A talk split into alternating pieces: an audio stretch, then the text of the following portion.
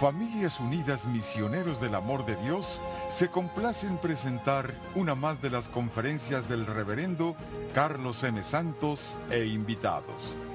Dispónganse a participar y disfrutar de estos mensajes de crecimiento espiritual, formación humana y superación personal.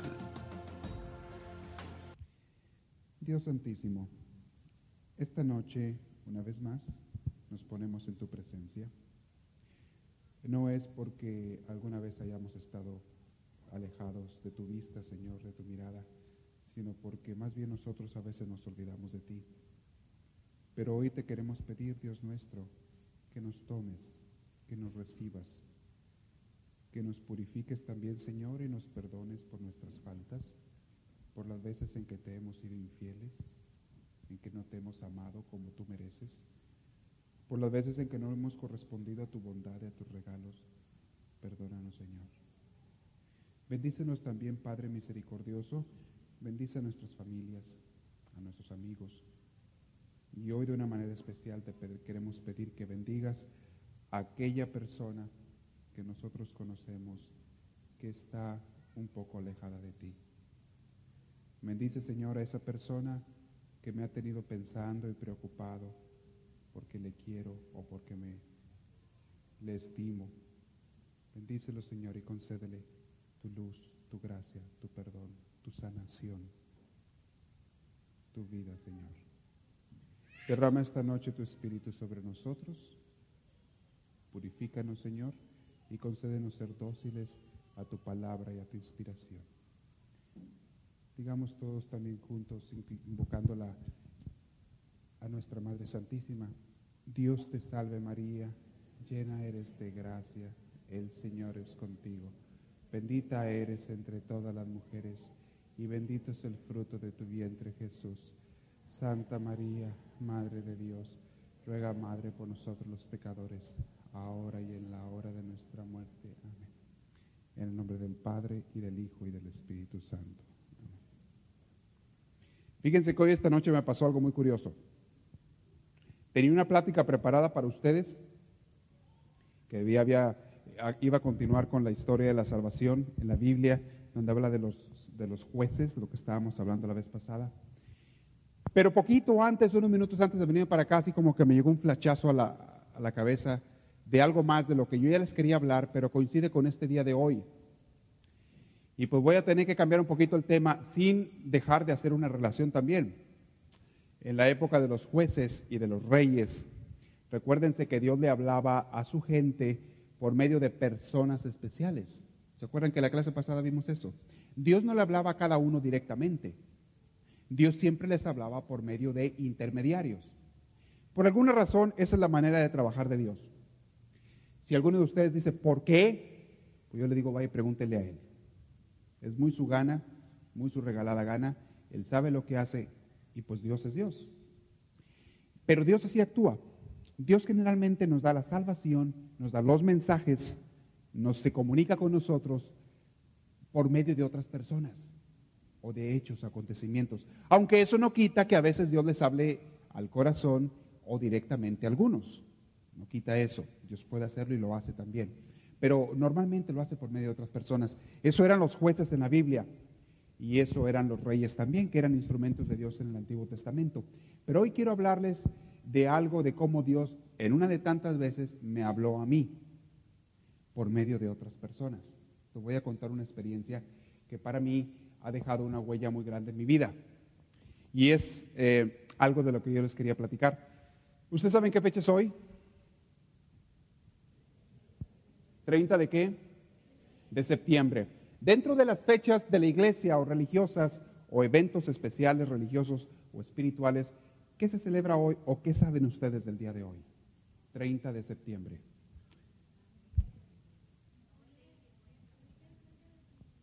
Ya pasó, ya pasó la, fiesta de los santos arcángeles, San Miguel, Gabriel, Rafael. Acaba de pasar hace poco esta semana, pero ¿qué se celebra hoy?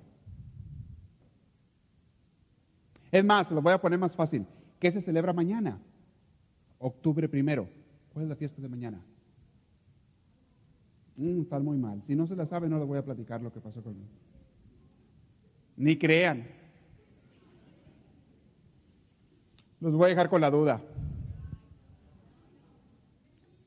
¿Qué se celebra mañana?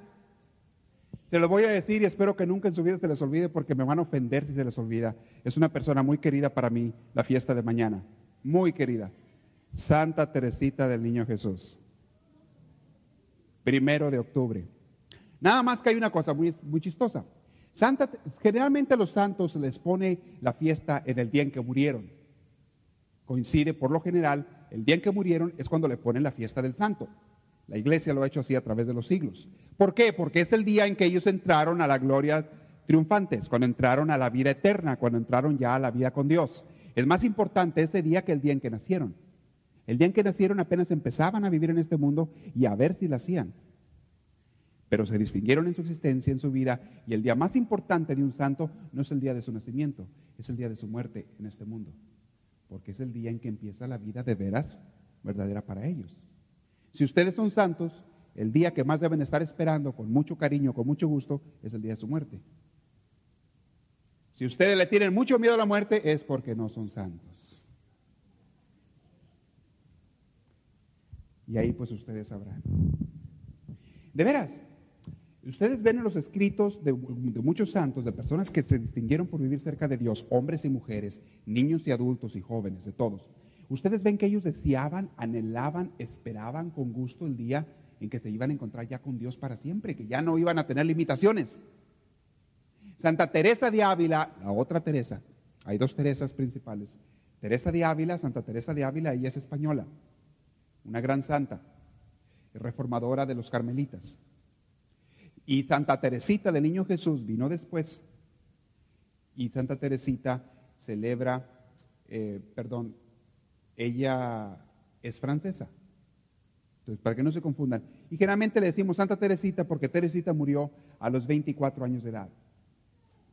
Ella fue una gran santa cuando apenas tenía 24 años de edad. Santa Teresa de Ávila ya murió mayor. Digo, no muy grande, pero ya era más grande, ya era mayor. Entonces, siempre cuando ustedes oigan Santa Teresa y Santa Teresita, ya saben cuál es cuál. Ahora, Santa Teresita se le llama Santa Teresita del Niño Jesús. Ese era su nombre.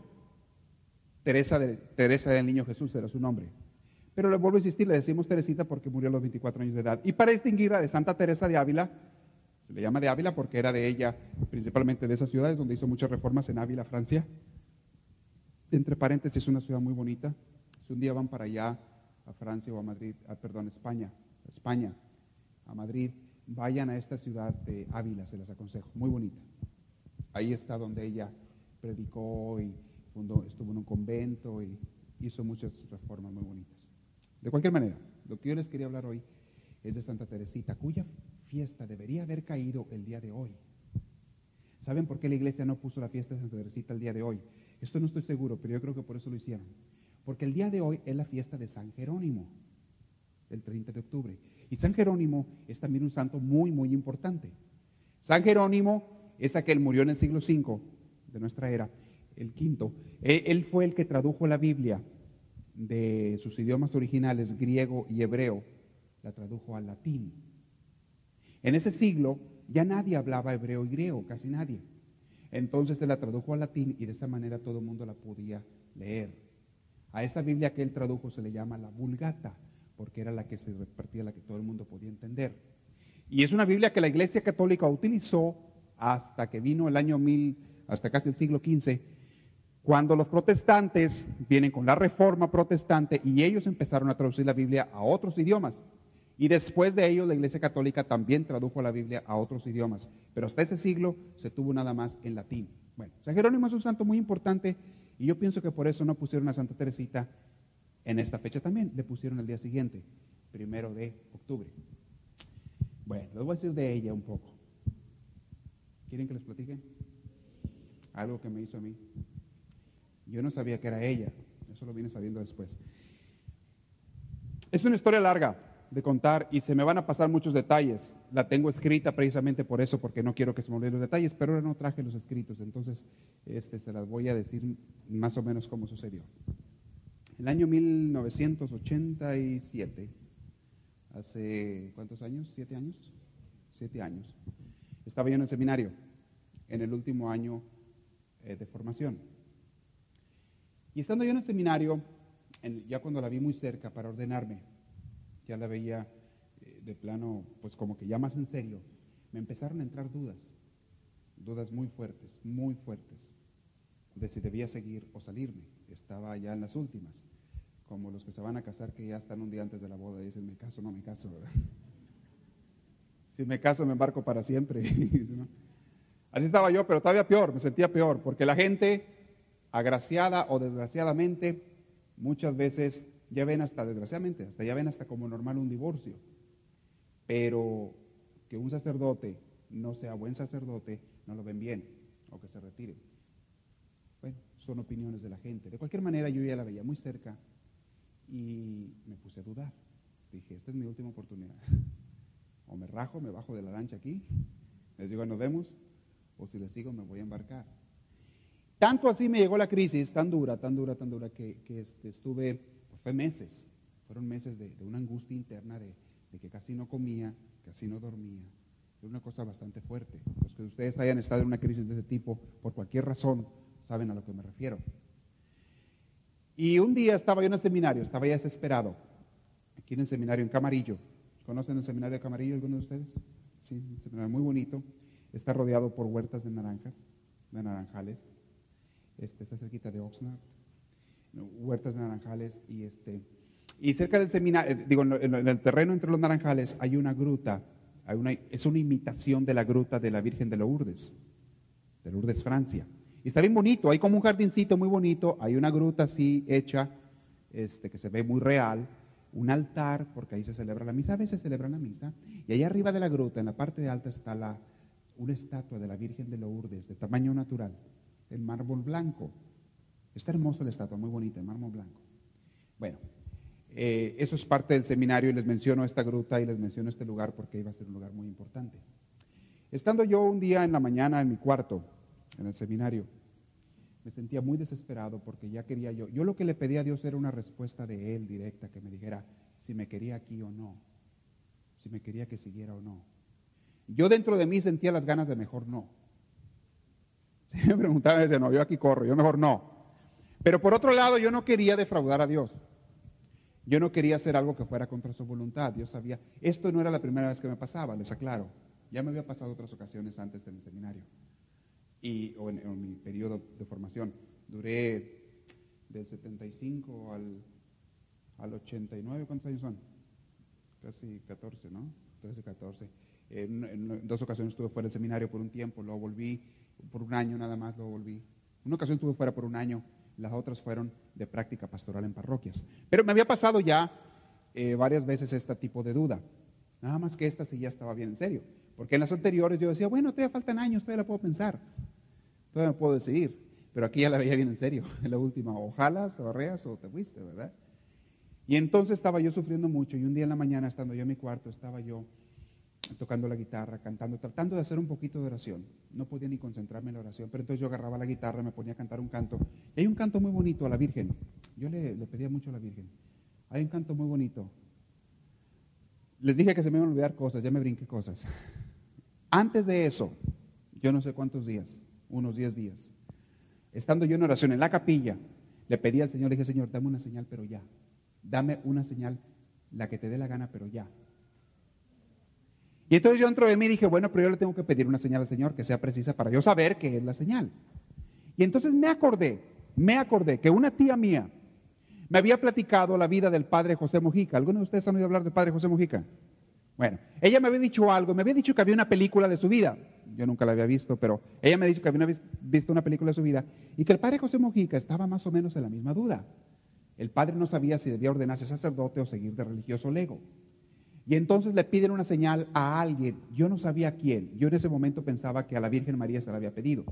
Y la señal que el padre José Mojica le pidió, esto fue en Perú, porque el padre José Mojica estuvo en Perú, allá es donde él se ordenó y donde trabajó la mayor parte de su vida. Para los que no saben, el padre José Mojica fue un artista mexicano muy famoso no sé si en los 30 o 40, era un cantante de ópera, artista, una persona famosa a nivel mundial. Andaba por todo el mundo dando conferencias, vivía aquí en Hollywood, él vivía aquí en Hollywood, su mamá vivía aquí también. Era una persona muy, mucho, muy famosa a nivel mundial. Él era mexicano, pero famoso. Y un día de repente se fue al seminario con los franciscanos y se fue al Perú. Dejó toda su vida pasada y se fue al Perú, pero él se sentía muy indigno. Él no se sentía digno de, de, servir al Señor como sacerdote. Entonces él quería ser nada más hermano lego, hermano religioso. Y estaba en esta disyuntiva cuando le preguntaron si se quería ordenar, que él también estaba, no sabía si debía o no, y le pide, yo creía que a la Virgen, una señal. Y las flores, no me acuerdo, era un geranio. ¿De qué color son los geranios? Rojos. Y era a otra flor blanca. ¿Qué era la otra flor blanca? Que no sé si era clavel. Creo que era un geranio y un clavel. ¿Sí? ¿Ustedes vieron la película, algunos de ustedes? Bueno, él pide un geranio y un clavel, que era rojo y blanco. Así los pide él. Eh, y, como señal. Y empieza a rezar una novena él. Les vuelvo a repetir, yo no sabía quién le había rezado la novena. Yo sabía que él había pedido y había rezado una novena. Y yo pensé que, pues bueno, la Virgen María, perfecto. Y entonces, al noveno día, estando él en oración, también en crisis, no sabía si debía ordenarse o no, le llega uno de sus compañeros seminaristas de allí, donde estaban en el convento en Perú, y le dice, mira hermano, era el 16 de septiembre, le dice, hermano, mira lo que te traje. Le llega del campo, nadie sabía lo que él había pedido, nada más él y Dios, ¿verdad? Y quien se lo hubiera pedido dije, te traje unas flores del campo, le dice el hermano. Te traje unas flores del campo, como ahora es la fiesta de independencia de tu patria, de México, tú que eres mexicano. Te traje estas flores, mira, te traje un geranio rojo, un clavel blanco y unas follaje verde, son los colores de tu bandera. Y se los da. Y aquel se queda pues así, asustado, y dice, es la señal que yo estaba pidiendo, ya supo él, y a partir de ahí se ordena. Entonces hace petición para ordenarse y se ordena sacerdote. Él pidió una señal y se la dieron. Entonces yo cuando estaba en esta crisis me acordé de eso que mi tía me había platicado. Dije, pues yo también le voy a pedir al Señor una señal así, por el estilo. Entonces dije yo, ¿pero qué le pido? Claro, dentro de mí yo dudaba mucho en mi fe, ¿eh? se los confieso. Yo dudaba mucho de que Dios me fuera a dar una señal por el estilo, o la Virgen María. Más que nada, no porque Dios no lo pudiera hacer, sino porque yo no me sentía digno de que me dieran eso. No me sentía digno. Entonces le pido yo a este, a la Virgen esa señal. Y entonces estando yo en la capilla le digo, bueno, ¿qué flores voy a pedir? Pues no sé, a mí me toca pedir las flores que yo quiera, que me digan que es la señal. Y estaba yo buscando colores y cuánto, y pensé, dije, ah, ya sé, voy a pedir unas rosas que sean los colores de la bandera del Vaticano. Si Dios me quiere en esta vida consagrado, pues que me dé los colores de la bandera del Vaticano. Ustedes saben cuáles son los colores de la bandera del Vaticano, ¿verdad? Amarillo y blanco. Entonces yo pedí dos rosas blancas, dos amarillas. Y dije yo, pero para hacerla más difícil, para que debe hacer señal, tiene que tener una rosa roja en medio. Así dije yo, así me imagino una rosa roja en medio. Apenas había pedido yo eso y me empecé a reír yo de mí mismo. Me empecé a reír, estoy loco, ¿qué tengo? ¿verdad? ¿Cómo se me ocurre estar pidiendo esto a Dios? O sea, pues ¿quién me cree o qué? ¿O qué santo? ¿O qué? Pues estoy loco, ¿no? Me empecé a reír de mí, la verdad. Dije, no, hombre, pues qué tontería estoy pidiendo. Pero bueno, yo tiro la pedrada, si la tino bien, y si no, pues qué perdí. ¿Verdad? Tú tiras el retazo, si la tinaste, pues te va a decir, no, pues no perdiste nada. Tú tiraste como que a la piedra. Así pensé. Bueno, pasaron los días y se me olvidó eso que había pedido, se me olvidó. Los primeros días no se me olvidó, los primeros días yo buscaba la señal en la iglesia, en la capilla, porque la gente lleva flores. Yo buscaba la señal en algún lado, hubiera las flores, y nunca la veía como yo me la imaginaba. Entonces, eh, un buen día estaba yo en la mañana, les dije, haciendo oración en mi cuarto, y ahora sí ya se me había olvidado eso que había pedido, porque yo pensé, me convencí de que era una tontería mía. Estando yo rezando, me sentía muy mal, muy deprimido. Estaba tocando la guitarra y cantándole un canto a la Virgen muy bonito, que yo no sé si ustedes lo han oído, que dice así la letra más o menos. Las aves van a aquel lugar donde te conocí. Y luego dice el estribillo, esa no es toda la letra, pero el estribillo que se repite es, ella es una flor que me llena de ilusión. María, María, María. ¿No han oído esa canción? Un día se las toco en guitarras y se tapan los oídos, ¿verdad? Y no quieren. Está muy bonita, muy bonita la Virgen María. Y la canción dice así más o menos, el estribillo dice, ella es una flor que me llena de ilusión. Y luego canta el, María, María, María, María. Así se está pegajosita el, el estribillo. Pero, ¿les ha pasado a ustedes que a veces cantan una canción y se te queda pegada la música y la estás así cantando? O la viste en el radio. bueno, Así, así me pasa a mí a veces también. Ese día estuve cantando y estaba tocando la guitarra y llegó un momento en que me desesperé. Me desesperé, aventé la guitarra porque estaba yo muy, muy, muy mal, en crisis. Me salí a caminar y sentí algo así que me decía, ven a la gruta. Yo iba a la gruta a veces a rezar el rosario. Y ese día yo sentí eh, algo así que me atraía, que me llamaba, ven a la gruta. Nada especial, yo pensé que a lo mejor era yo el que me estaba hablando a mí mismo, pero yo fui a la gruta. Cuando iba caminando por la gruta, iba así de perfil caminando con respecto al altar, más bien en el jardín, no poniéndole mucha atención en la gruta. Y volteo hacia el altar y luego me vuelvo a voltear así como iba yo distraído pensando en otras cosas, me vuelvo a voltear donde iba caminando y, de esas veces como que ves algo y, vuelves a voltear, se les ha pasado, ¿verdad? Que ves algo y y, vuelvo a voltear y veo unas flores allí. Y, hasta ahí me acordé, porque ya tenía muchos días de no acordarme, de la señal que había pedido. Estaba un florero y estaban unas rosas ahí sobre el altar. Estaban dos rosas amarillas y una roja. Pero la roja estaba en medio, así como le había pedido las amarillas a los lados. Entonces ahí me acordé de las rosas y luego dije yo, ah, no, pero no son porque no están las blancas. Y dije, no, no es la señal. Me vuelvo a voltear, sigo yo caminando y siento dentro de mí otra vocecita que te dice, oye, búscale, no te hagas, de perdido pon algo de tu parte. De perdido, fíjate a ver si están. Y luego entonces yo dije, ah, pues sí, a lo mejor por ahí están las rosas blancas, ¿no? Déjame ir a buscarlas. Me arrimo al altar, me pongo a buscar alrededor del altar y atrás del altar a buscar rosas y pues no, no vi ninguna rosas blancas. Y luego estaban dos velas ahí, dije, las velas, eran... No, ya esto está muy sacado de los pelos, dije, no, hay mucha imaginación, ¿verdad? Dije, no, no es la señal, ¿verdad? Me convencí que no era la señal.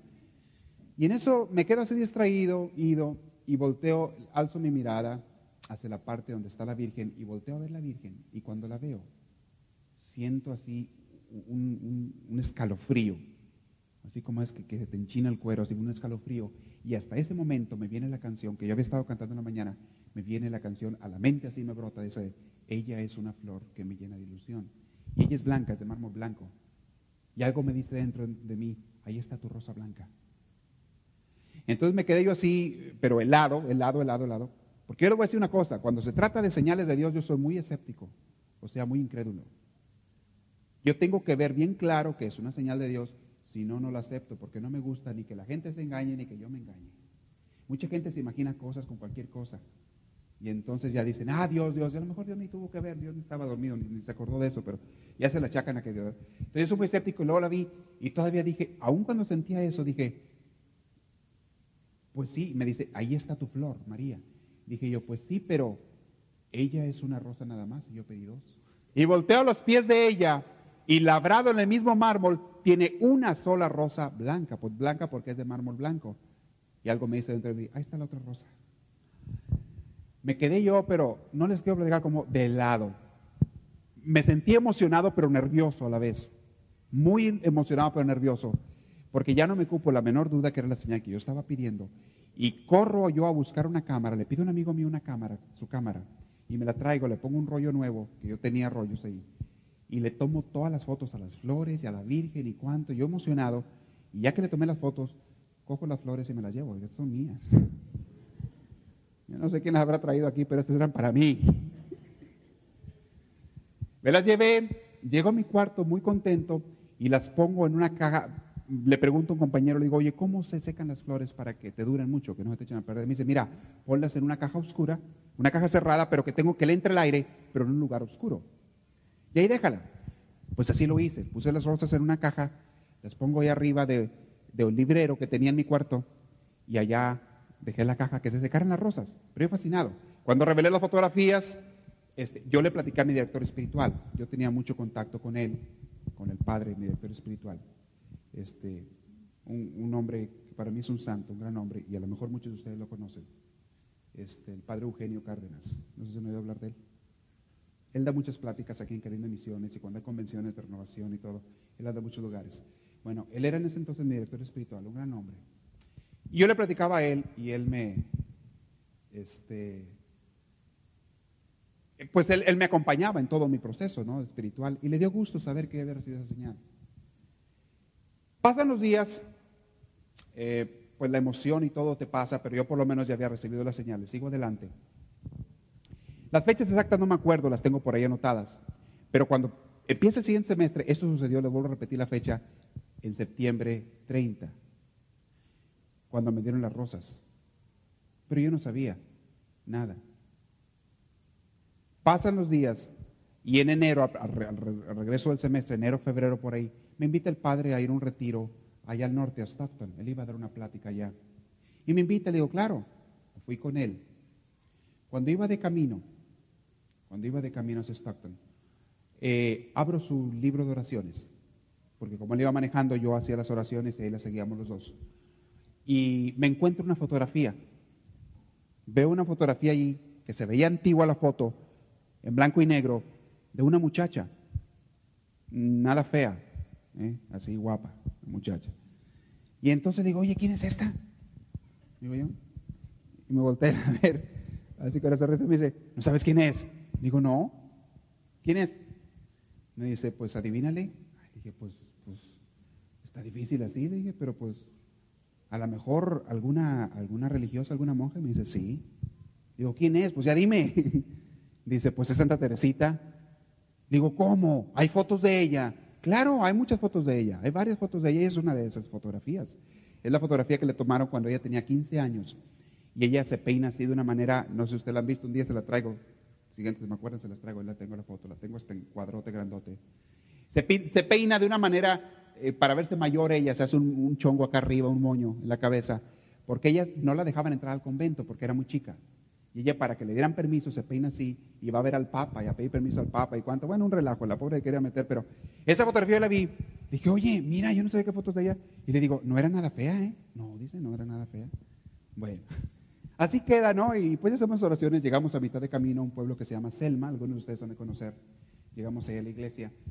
Y mientras él se va a hacer, a visitar a algunos amigos y cuánto, yo me quedo en el cuarto. Y cuando estaba en el cuarto yo, ah, en esa época ya andaba yo otra vez otra vez, así medio en crisis, ¿eh? medio aplastado. Cuando estaba ahí, abro el libro y el de oraciones y me acuerdo de la fotografía y voy y la busco y la encuentro en una así como tipo postal. Y me pongo a platicar con ella. yo no sabía que había fotos tuyas. Y tampoco sabía que no eras tan fea, ¿eh? Pero me caes bien. dije, ¿qué te parece? Somos amigos tú y yo. Somos amigos tú y yo.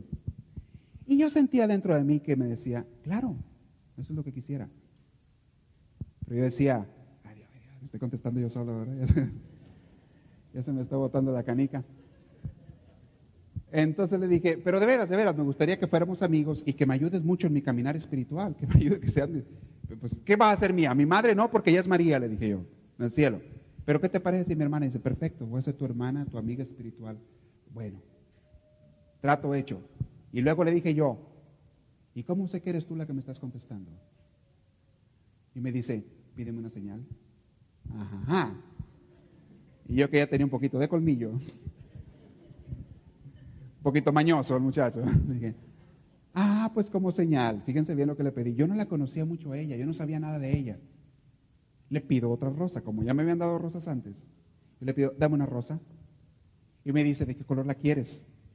Dije, ah, ¿con qué esas? Así está eso. Y yo busqué una rosa que yo no veía mucho, que no viera yo mucho, muy común. Le dije, una rosa de color rosa. Yo veo muchas rojas, a veces veo blancas, o de otros colores, pero rosas no veía yo mucho. Y no sé si ustedes vean ahora, pero yo no veo muchas rosas de color rosa. Me dice, está bien. Pues así quedó. Terminando eso, otra vez me reí yo de mí mismo. Dije, bueno, ¿qué tengo yo? Estoy loco, ¿qué me pasa? El caso es que al día siguiente nos vamos, llegamos a Stockton con el padre. Y estando dando la plática, a mitad de día, me dice, oye, te invito a un pueblo que está aquí al norte. Se llama Thornton. No sé si alguno lo conoce. Un pueblito chiquitito, allá al norte de Stockton, unos 15, 20 minutos. Dice, hay una capilla de Nuestra Señora de Fátima, donde dicen que se está apareciendo la Virgen o que ha habido milagros. Y mucha gente va allí. Dice, yo no sé si es cierto o no, pero vamos, ¿qué te parece? Digo, claro, vamos, pues andamos en estas. Y fuimos. Cuando llegamos a la capilla, creo que era un domingo, estaba a la mitad de la misa. Entonces nos quedamos en la parte de atrás para no interrumpir, así como ustedes eh, comprenden, porque de repente hay algunos por ahí. Nos quedamos en la parte de atrás para no interrumpir la misa. Y cuando termina la misa, dice él, vamos a rezar el rosario. Digo, claro. Queríamos ir al frente de la iglesia. Al frente está el altar y al lado izquierdo está una estatua de la Virgen de Fátima, como de unos, pues no me acuerdo la verdad, pero yo imagino que menos de un metro, 60 centímetros, 70 centímetros, algo así. Íbamos a rezar el rosario ahí, pero toda la gente se iba a donde estaba la Virgen, porque pues ahí había habido milagros, mucha gente venía por verla y cuánto. Y levanto mi vista más arriba y lo único que estaba la Virgen. Y cuando la veo sentí lo mismo que había sentido meses antes. Ese escalofrío así, que sientes así, y la Virgen tiene la cara rosa. Por alguna razón a esa Virgen le pusieron la cara rosada. Entonces yo sentí lo mismo y me dice, ahí está tu rosa. Dije, adiós, adiós, adiós. Dije, ya van dos y que me dan la misma. Dije, la otra vez. Van dos y me dan a la Virgen. ¿Qué me están queriendo decir? Le dije, estos son imaginaciones mías. Yo dije aquí, esto sí ya fue mucho. Dos y me dan a la Virgen otra vez como rosa, me dan a la Virgen María a mí por algo.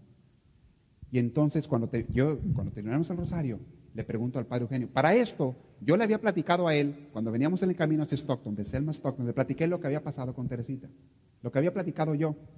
Y le dije que le había pedido una señal, pero le dije, no te voy a decir qué señal le pedí. Nada más te digo que le pedí una señal. Si me la da, te lo digo. Entonces, cuando estamos allí, terminamos el rosario, volteo a ver al padre Eugenio y le digo, oye, te voy a preguntar algo. Me dice, ¿qué pasó? Digo, ve la Virgen y le voltea a él a ver, dice, ¿qué? Digo, ¿de qué color tiene la piel la Virgen? Yo esperaba que él me dijera, pues color carne, color normal, como una persona, porque no está muy marcada el color en ella. Y me dice, pues color rosa, dice él. Y suelto yo la risa, la cargada. Dice, ¿qué te ríes? Y le platico. ¿Te acuerdas la rosa que había pedido ayer? Serio van dos que me dan a ella por, por flor, por señal, a la Virgen María. Algo me están queriendo decir con ella. Algo.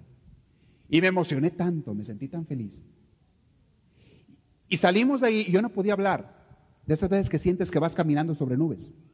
Me sentí muy emocionado por las dos cosas. Porque me habían dado la Virgen María, pero también porque me había hecho una amiga muy buena, allá en un lugar muy importante, Santa Teresita. Y me comprobó que era, ella era su palabra y ella era la que me había estado hablando el día anterior, no era yo. Salgo muy emocionado. Me pongo a pensar, pero ¿por qué? ¿Por qué Teresita me da esto? Yo nunca he tenido una devoción a ella. Yo nunca he tenido algo especial por ella. ¿Por qué me da esto? Y estaba yo así platicando cuando le dije, yo me acuerdo que, ah, y le dije, ¿por qué la Virgen de Fátima? Porque me había pasado otra cosa. Me habían dado las órdenes menores, me dijeron que me iban a las órdenes menores cuando íbamos en camino en la fiesta de la Virgen de Fátima. Y todo fue por mera coincidencia, porque caía hasta en viernes o algo así, en ese año. Yo dije, ¿por qué la Virgen? Había dos o tres señales que ya me habían dado de la Virgen de Fátima. Dije, ¿por qué la Virgen de Fátima? Entonces yo le dije al padre, ¿por qué la Virgen de Fátima y por qué Teresita? dije, yo me acuerdo, ah, le dije, cuando yo estaba en el seminario menor, en la capilla, yo estaba recién entrado al seminario, tenía 14 años de edad, pero todas las noches me iba a rezar a la capilla antes de irme a dormir. Y había una estatua ahí al lado izquierdo de la capilla de la Virgen de Fátima. Es la única vez que yo me acuerdo que haya tenido yo una relación con la Virgen de Fátima. Digo, con la Virgen María siempre, pero específicamente bajo la vocación de Fátima. Sería por eso, porque yo le iba y le besaba los pies a la estatua todas las noches. A lo mejor por eso ella ahora me está dando esto, estas señales. Y luego le decía yo, me empecé a acordar, yo estaba platicando en voz alta con él. Yo me iba, me salía por la sacristía porque yo era el sacristán y yo traía las llaves de la sacristía. Me salía por la sacristía y ahí se me prende el foco. Dije, ¡Ah!". y ahí estaba una estatua de Santa Teresita y hacía yo lo mismo. Y le besaba los pies. Pero hasta ese momento me acordé por qué Teresita había tenido relación conmigo por qué me había hablado, por qué se había acercado a mí. Me acordé allí que las dos eran las que estaban cuando yo entré al seminario. Y aunque yo nunca tuve una devoción especial por ellas en particular, ahí era donde yo tenía eso, donde yo me acerqué a ellas. De alguna manera a ellas nunca se les olvidó. Nunca se les olvidó. Pero ahí no termina la historia. Déjenme en caso contárselas todas. Les dije que eso fue en marzo. En, abril, en febrero o algo así. En abril volvimos a ir a Stockton a otro retiro y me pasa otra señal con la Virgen María. Ya no se las platico porque ya es mucho. Pero en mayo, cuando iba a terminar el seminario, empezamos a, empezamos a empacar las cosas. Estoy empacando todas mis cosas porque ya no veníamos cada quien a sus casas. Y entonces, hasta entonces, meses después, bajo las rosas que había puesto arriba del librero, a ver si estaban secas. Y las bajo de la caja y en efecto estaban duras, mantuvieron su color más duritas. Dije, ¿en qué las pongo? ¿En qué las pongo? Ya sé. Me encontré ahí en el basurero, me salí enfrente de mi cuarto, estaban los basureros. Y alguien había comprado un, Walkman, un de esos radios portátiles, y traía un cartón y un plástico por arriba. Total, que yo las metía dentro de ese cartón y las cubrí con el plástico y lo pegué, lo grapé el plástico. Entonces se ven protegidas ahí las rosas. Y dije, se las voy a enseñar, padre, a mi director espiritual. Se las voy a enseñar porque nunca se las enseñé, le platiqué de ellas, pero nunca se las enseñé. Y llevo las fotos también para que las viera cómo estaban cuando las había sacado, cuando las había tomado. Y estaba yo sentado en su cuarto, platicando y enseñándole las flores y enseñándole las fotos. Y volteé una de las fotografías donde yo había anotado la fecha y él ve y dice 30 de septiembre 1987. Y se queda él pensando y me dice, oye, ¿tú sabes cuándo es la, fiesta de Santa Teresita? Y me quedo yo así como viéndolo digo, no empieces. No me digas que es esa fecha. Dice, no estoy seguro, déjame ver. Yo estoy bien que es el primero de octubre, me dice él. Y vaya a ver un libro que tenía el de la vida de Santa Teresita y empieza a ver, al final trae fechas importantes de ella y dice, ¿sabes qué? El 30 de septiembre de 1897 murió Santa Teresita. De 1900, perdón, 1897 murió Teresita. El mismo día, exactamente 90 años después, 90 años, por si hay alguna relación con el novenario, me dio las rosas a mí.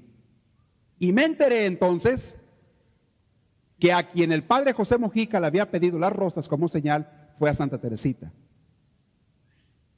No fue a la Virgen, fue a Santa Teresita. Fue una cosa tras otra, una cosa tras otra que me fueron así dando. En esos días vengo yo con un padre muy amigo mío que en paz descanse, a lo mejor algunos de ustedes conocieron, estaba en San Bonifacio, el padre Roberto Quiñones. Murió hace unos dos años. Lo mataron al pobre, acá en Tijuana. El caso es que llego yo con él y él había sido discípulo y muy amigo del padre José Mojica, en Perú. Él había estado con él en Perú. Y platicándole yo sobre lo que me había pasado, me dice, ¿quieres que te enseñe una cosa? Le digo, ¿qué? Te vas a sorprender.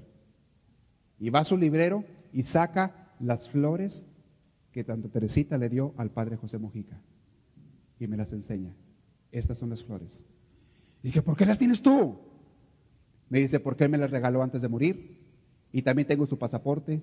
Y me enseñó su pasaporte con todas las visas del padre José Mojica y todas las visas donde él había estado. Y todo lo él tenía todo de él. Pero les dije así a grosso modo lo que Teresita había hecho por mí. Hay muchas cosas más que, que, hizo durante ese lapso, pero no alcanzo a decírselas todas. Y no se me acuerdo de todas, pero las tengo escritas ahí. Hay muchas otras. Si a alguno le interesan los escritos, se los doy. Les saco copias y se los doy de todo lo que ellos hacen. ¿Por qué les digo? ¿Por qué me dio eso a mí ella, Santa Teresita? ¿Porque yo fuera alguien especial? No. Simple y sencillamente porque se portó buena gente. Y porque ella, a cualquier persona que se rime a ella, así, no le falla. Le da señales. Después de que a mí me pasó eso con Teresita, me ha seguido dando flores, me ha seguido dando señales. La última fue hace dos meses. Dos meses. Le pedí una flor, hace dos meses, como una señal de algo muy especial y me dio exactamente la flor que le pedí, el día en que se la pedí. Pero bueno, es una historia larga. Les dije, si les interesan los escritos, se los doy. Pero nada más para que vean lo que hacen los santos. Yo le he platicado esto a varias personas a nivel personal. Y aquí entre ustedes hay uno o dos, si no se me escaparon, a las que Teresita les ha dado también a una señal de rosas, digo, señal. Teresita, cuando vivía, ella prometió, cuando todavía vivía, dijo, yo cuando vaya al cielo voy a mandar muchas rosas sobre la tierra. Es lo que ella prometió. Y dijo, yo voy a pasar, es el único santo que ha dicho esto antes de morir, yo voy a pasar mi cielo haciendo el bien en la tierra, salvando almas. Y voy a mandar muchas rosas sobre el mundo. Lo que nadie sabía en ese entonces es que ella lo, lo mencionaba literalmente. A muchas gentes, y quizá aquí entre ustedes, ahorita lo voy a preguntar, hay algunos, a muchas gentes Teresita les ha dado la señal de las rosas. Generalmente ella manda una rosa roja, generalmente. Pero si tú le pides otra señal especial, pues te manda otra. Claro, no se va a mandar a cualquier chiflado que la pega por, por cualquier chiflazón, ¿verdad? Tiene que haber un motivo especial, una señal especial, pero ella las manda. ¿Hay alguno de ustedes a quien ella le haya dado una rosa? Aquí. Sí, sí. Vamos a hacer un trato. Permítame un segundo, perdone que le interrumpe. Ahorita al final nos platica eso, Yo, porque esto está grabando y no se oye lo que usted está diciendo. Entonces al final de la grabación, entonces ustedes me dicen, eh, me platican lo que sea largo. Ahorita nada más sí o no. No hay ninguno entre ustedes que le haya hecho eso. ¿Dónde está Teresa? Ya se fue. Ya se fue. Está escondida. Bueno, ella es una de las personas a las que Dios le... Ahí está. Está escondida. Que diga nada más ella. A ella le ha dado señales, Teresita. No se esconde su tocaya. ¿Sí o no? Nada más dile a la gente. Ah, no estabas oyendo, estabas dormida. Ah, acabas de llegar. Bueno. Y Teresita te ha dado flores a ti de señal. ¿Sí? ¿Cuántas? Como cinco ya, chiflada. Te crees mucho. Se los he dicho, se los digo. Y cálenle si no me creen a mí, no me hagan caso a mí. A mí no me hagan caso. Pero no pidan eso nada más por pedir, por pedir señales. De veras, cuando hay algo interesante, cuando yo no los pido así nada más por pedir señales.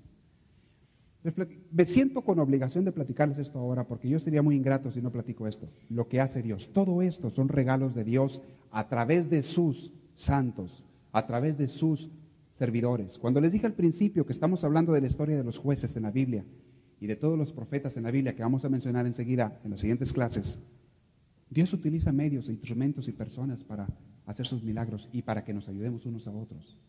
Conmigo lo hizo, conmigo lo hizo y lo ha hecho con muchas gentes. Si un día quieren les enseño las flores, ahí las tengo.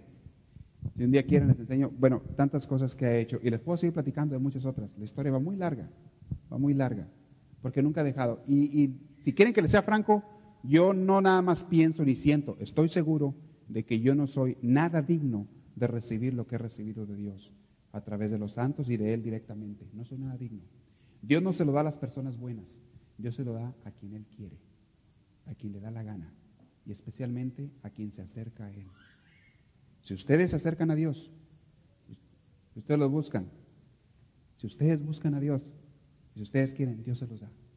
Piden a Teresita, pídanle. Ella es un instrumento de Dios. Pídanle ayuda sobre todo para acercarse a Dios. Y si algunos de ustedes no la conocen, yo les había recomendado un día su libro, ¿se acuerdan? Se lo vuelvo a recomendar por si no estaban aquí. Si quieren conocerla a ella y ver lo que hace ella, Lean la vida de ella. Se llama Historia de un alma. Es su autobiografía.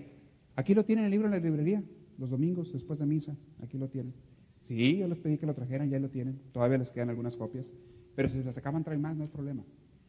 Pero lean ese libro. Si quieren leer un libro bueno, bueno, bueno, de lo que es la santidad de una manera muy sencilla, lean su vida. La característica más importante de Santa Teresita es que ella no hizo durante su vida nada extraordinario. Ella se santificó con las pequeñas cosas de cada día, con los pequeños detalles de cada día se hizo santo. Y nos es muy, muy asequible a nosotros una santidad de ese tipo. Está muy cerca de nosotros. Podemos pensar, oye, no tienes que hacer milagros para ser santo. No tienes que caminar sobre el hombre para ser santo. No tienes que volar para ser santo. Basta lo de cada día que tienes, que lo hagas con y por Dios y verás cómo te haces santo. Esa es ella las alegrías y las tristezas, todo lo que hacía, lo que pasaba cada día. Fue una gran santa a los 24 años de edad. Así, ¿qué tan santa no es? Ha hecho tantos milagros con tantas gentes, que es una santa nueva, moderna, le estoy diciendo que hace ni 100 años murió. Es una santa reciente, hay fotografías de ella. Y es, ha sido nombrada la patrona de Francia hace muchos años. Es la patrona de las misiones también en la iglesia. Donde quiera se le venera y se tienen iglesias de ella por todo el mundo, Santa Teresita. Hay tantas cosas acerca de ella, tantas cosas. Es tan importante y le vuelvo a insistir, una persona tan sencilla, que ni siquiera tuvo muchos años de vida. 24. La mayoría de ustedes ya se pasaron como 5 o 6 veces. No, verá, no tanto. Bueno. Algunos todavía no le llegan a ustedes, entonces la mayoría en el Una gran santa. Conózcanla, se las recomiendo. Lean su vida. Lean lo que ella ha hecho. No pensaba hablarles de eso esta noche. No era lo que había preparado. Pero ya cuando estaba aquí por llegar, puse a pensar, y más cuando estaba haciendo la oración, porque primero se eché la idea. Cuando estaba haciendo la oración con ustedes, me viene la idea y me dice, tienes que decirlo. Pues de modo, se los digo. Ya se los quería platicar de ese tiempo, esa historia. Y se las platiqué así en grandes palabras, en los grandes rasgos. Pero sí quisiera que vean lo que Dios hace con las personas cuando uno se acerca a Dios. Dios no te deja nunca. Dios no te deja. Y sus santos no son más que nuestros hermanos en el cielo, que están más cerca de nosotros de lo que pensamos. Bien cerca, están lejos. Yo les he dicho en otras ocasiones, cuando hablé de los santos, tengan algún amigo santo, se los aconsejo. Siempre es bueno, les dije una frase, siempre es bueno tener amigos en lugares importantes. Siempre es bueno. En este mundo valen más los amigos que el dinero. Un buen amigo te saca de más apuros que el dinero. Y si ese buen amigo es influyente y está en una buena posición y en un buen lugar, todavía mejor. Te puede ayudar más. ¿Qué lugar más importante y más influencia que estar en el cielo, pegadito a Dios? ¿Alguien tiene una pregunta, señor? Sí. Ah, el cuadro, ese está en mi oficina. Este, un cuadro que me regaló también Teresita en una misión. Teresita Santa Teresita me regaló un cuadro muy bonito, muy bonito, que está en una misión. Les puedo platicar de eso, pero es otra historia. Les digo que la historia no termina, son muchas. Ah, ya sé qué voy a hacer. Voy a hacer este, lo que tengo escrito hoy de todo lo que ha hecho conmigo. Lo voy a, lo voy a imprimir, se los voy a vender ahí a unos 100 dólares cada uno y ya me dice. No, no se crean. A que le interese de veras le saco copias y se lo regalo. ¿eh? Este, pero ahí tengo todo eso. Si me regaló un cuadro muy bonito una misión. Siempre ha venido a mi ayuda Teresita cuando ha andado en las peores. Cuando ha andado bien de capa caída, bien deprimido, bien cansado espiritualmente o moralmente, eh, que, que, no traes ánimos, que andas pero arrastrando la cobija, como dicen por ahí. Cuando ha andado así es cuando siempre ha venido a mi ayuda. Porque desgraciadamente, a veces soy muy ingrato, o muchas veces, o siempre soy muy ingrato. Es cuando más me acuerdo de ella. Cuando ando más arrastrando la cobija. Y ella no me falla. El trato que hicimos aquella vez en Selma, ella y yo, fue este, que ella siempre iba a estar conmigo y que yo siempre le iba a tomar como mi amiga también. Fue el trato que hicimos eso. Y ella lo ha cumplido muy bien. El que no lo ha cumplido muy bien soy yo. Pero ella no ha fallado. Ella sí lo ha cumplido muy bien. Esa es la consejo. Luego ese cuadro que les, que les diga brevemente. ¿sí?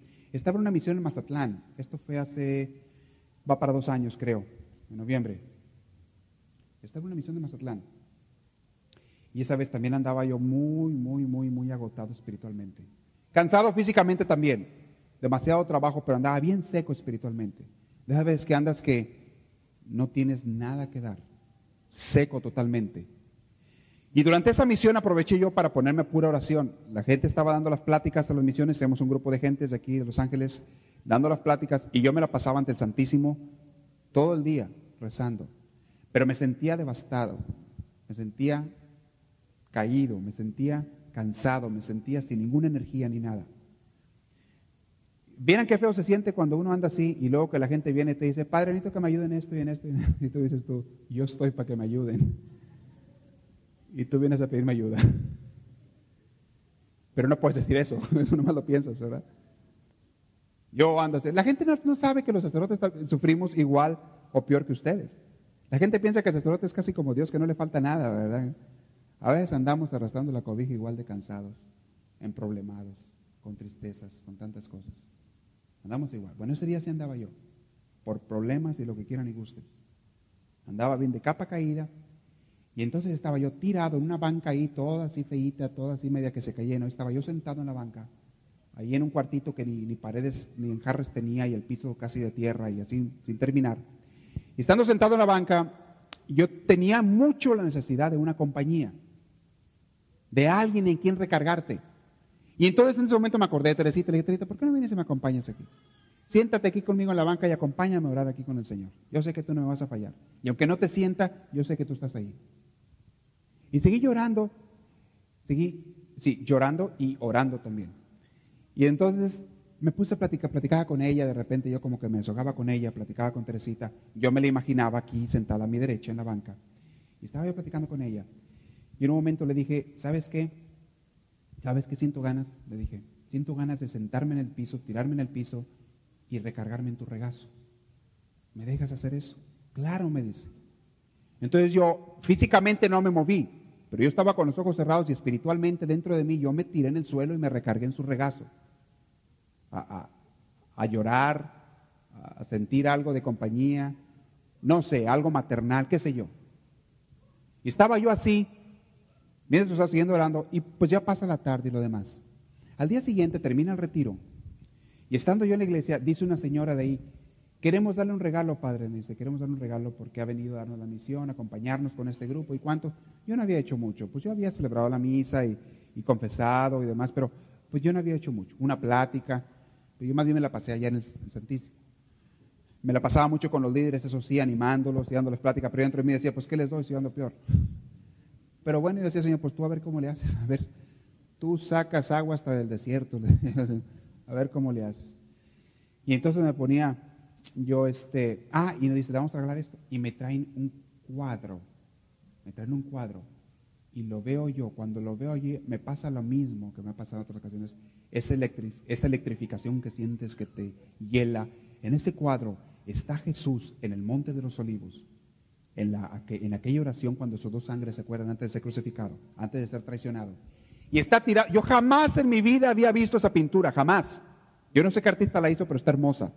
Está Jesús tirado en el suelo y está un ángel sentado en una piedra a un lado y Jesús está recargado en el regazo del ángel y el ángel lo está consolando, el ángel está tocando la cabeza a Jesús y Jesús llorando desconsolado, totalmente triste en el regazo del ángel. Y así me vi yo, me vi yo igualmente el día anterior en el regazo de Teresita. Y dentro de mí la voz que me decía, era yo la que estaba contigo ayer. Y está, y me dan ese cuadro. No venía al caso, es demasiada coincidencia. Así que digas tú casualidades, coincidencias, pues tienes que ser muy testarudo para no creer. Y ese cuadro me fascina. Y no lo he vuelto a ver en ningún lado. Quizá ya lo hayan sacado en algunas partes, pero yo les garantizo que la mayoría de ustedes no lo han visto ese cuadro. El próximo viernes, se me acuerdan, se los traigo. A lo mejor, yo no sé, pero no es muy popular. No es muy popular. Yo no sé de quién será. En las Biblias viejas, a ver si traen alguna, tráiganlo para verlo. Si, si tienen en esa Biblia alguno de ustedes, tráiganlo para verlo, porque yo no lo había visto. Y es hermoso. Pero así como ese, señales. Ahorita porque me acordé usted de esa. Hay muchas, muchas, muchas que me ha dado el Señor. Y a través de Teresita, la considero dentro de los santos en el cielo, junto con la Virgen María, pues mi mejor cuatacha, mejor amiga, la verdad. Nunca me ha dejado en momentos difíciles. Se los aconsejo, pero ustedes háganle como quieran. Si quieren tener un amigo en el cielo, ténganlo, y si no, no. Hay gente que dice, no, yo nomás con Jesús. Bueno, pues dale como te dé la gana, está bien. Jesús es suficiente, Dios, pues qué bueno que te va a dar. Si no quieres aceptar los regalos que te da Jesús, pues no los aceptes. Es tu problema, no mío. Porque los santos son regalos de Jesús. Cuando una persona te quiere mucho, te da regalos, ¿no es cierto? Y si tú le dices a la persona, no me interesan tus regalos, me interesas nada más tú, pues la persona a lo mejor pues dice, bueno, está bien, qué bueno, ¿verdad? Pero también yo quería darte regalos. No te va a rechazar la persona, no de ninguna manera, pero la persona da regalos cuando quiere. Y Dios es quien más regalos da. ¿Por qué no los vamos a aceptar? Si nos da como regalos a personas en este mundo, ¿cómo no nos va a dar como regalos a personas en el cielo? Personas en este mundo que son pecadores igual que nosotros, ¿cómo no nos va a dar a personas que ya son santas que están en el cielo? Dios no se mide en los regalos. No se mide. Bueno, ¿alguna pregunta? Se me acabó el tiempo. Sí. Perdón que le interrumpa, lo voy a interrumpir otra vez. No me platican esta historia, nada más preguntas, porque les vuelvo a insistir, les vuelvo a repetir, esto no se está grabando y son momentos de silencio en el cassette que la gente no le gusta oír. Son momentos que no sé. Ahorita que termine el cassette, si quieren, con todo gusto, nos vamos a esos puntos, nos platican sus experiencias, nos sirven a todos. Pero necesito que se oiga, a no ser que desde el micrófono, ¿verdad? Después el micrófono y entonces si pueden darnos su experiencia ahí si quieren. Yo lo que quería antes de eso, quería ver si hay preguntas para contestarlas y luego pasamos ya a los testimonios y ahí ya hablan ustedes despacio. ¿Hay alguna pregunta? No hay. ¿Eh? ¿Cómo pueden pedir señales? No pidiéndolas. E, está mal el hecho de decir, voy a acercarme yo para pedir una señal, porque ahí está uno pensando con, con cierto egoísmo. Estoy pensando en satisfacerme a mí mismo. Estoy pensando en yo recibir, sentirme bonito. No, las señales no se piden por pedirse las señales. Si un día tú tienes una necesidad verdadera y quieres pedir esto al Señor, entonces sí puedes pedir una señal si tienes una necesidad verdadera, un problema o lo que sea, una señal del cielo sí. Pero pedir una señal para sentirse bonito, eso es egoísmo y Dios no hace eso.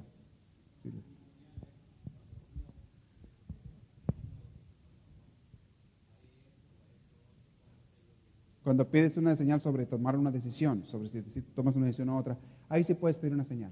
Si, es una decisión importante en tu vida y que afecta de una manera a ti, tu familia o a alguien más, puedes pedir una señal de Dios. Allí sí. Y puedes pedir esto. Simplemente así, ponte en oración y pídesela al Señor, la señal. La señal puede ser que te ponga los medios, los caminos o lo que sea, ¿no? Él te la pone. Nada más que sí, traten de acercarse a Dios seguido, no nada más cuando, no le hagan como yo, nada más cuando se les ofrece, ¿verdad? Sí. Cuando uno pide a Dios o a la Virgen, está uno siempre con la duda.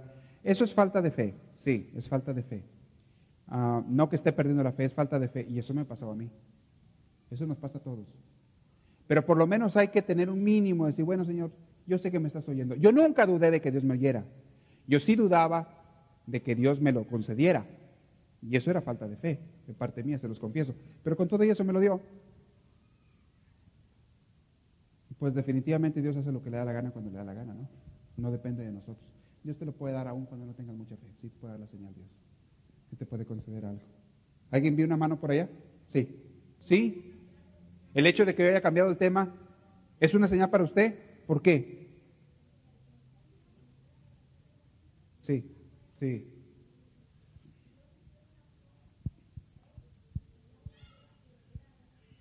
Sí. Ajá. Ándele, ándele. Su hija le dio una rosa a usted. Ahí está la señal. ¿Y usted había pedido esa señal? Pues si la pidió. Eso es pedir la señal. Ajá. Pues usted la pidió. Sí, yo sé. Es una confirmación. También. A cada. ¿Mm? Sí. Ah. Nos cayó aquí por accidente usted hoy. Sí. Sí, ahí está. O sea, más prueba. Uno sabe, si uno se abre un poquito a, a, Dios y a su palabra, uno sabe cuando Dios te habla. Claro. Y yo les digo una cosa por experiencia, Dios nunca se calla. Dios siempre habla y siempre da señales, siempre da señales, pero no sabemos, no sabemos captarlas.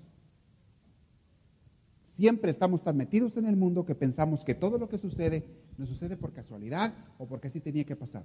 Y no te das cuenta que detrás de las cosas está Dios, especialmente de las cosas buenas. No tenemos una sensibilidad, una espiritualidad para captar y sentir a Dios. Y se necesita eso para que tú te des cuenta de Dios. La gente, es más, el día que te mueras, te vas a asustar de todas las cosas que Dios te dio bien directamente en tu vida y tú ni cuenta te diste de dónde venían. Ni te preguntaste a lo mejor. Te vas a asustar y vas a decir, y yo tan preocupado o preocupada que estaba, yo creyendo que el mundo se me iba a acabar, yo creyendo que ya no tenía solución a aquel problema, y resulta que Dios era cuando estaba más cerca de mí y me estaba tomando de la mano, como esa poesía tan hermosa de las huellas. La conocen ustedes, ¿verdad? Muy bonita. Tiene mucho desierto. Tiene mucho desierto. Los momentos más difíciles de tu vida es cuando más cerca está Dios de ti. Ah, pero es cuando menos lo quieres ver o lo ves. Si leen la vida de Santa Teresita, ella va a tener pasajes de esos muy bonitos. Ella dice, cuando Jesús parecía dormir en la barca en medio de la tormenta con los apóstoles, era cuando más estaba Dios con ellos. No les iba a pasar nada. Jesús estaba en la barca. Nada les iba a pasar. Pero ellos no lo veían. Ellos no confiaban en él. Ellos se asustaron como quiera y le gritaron y fueron a despertarlo. ¿Se acuerdan? Y, Jesús, y Teresita decía, yo no quiero despertar a mi Jesús. Esperamos que esta reflexión les haya fortalecido en su progreso y crecimiento, tanto humano como espiritual.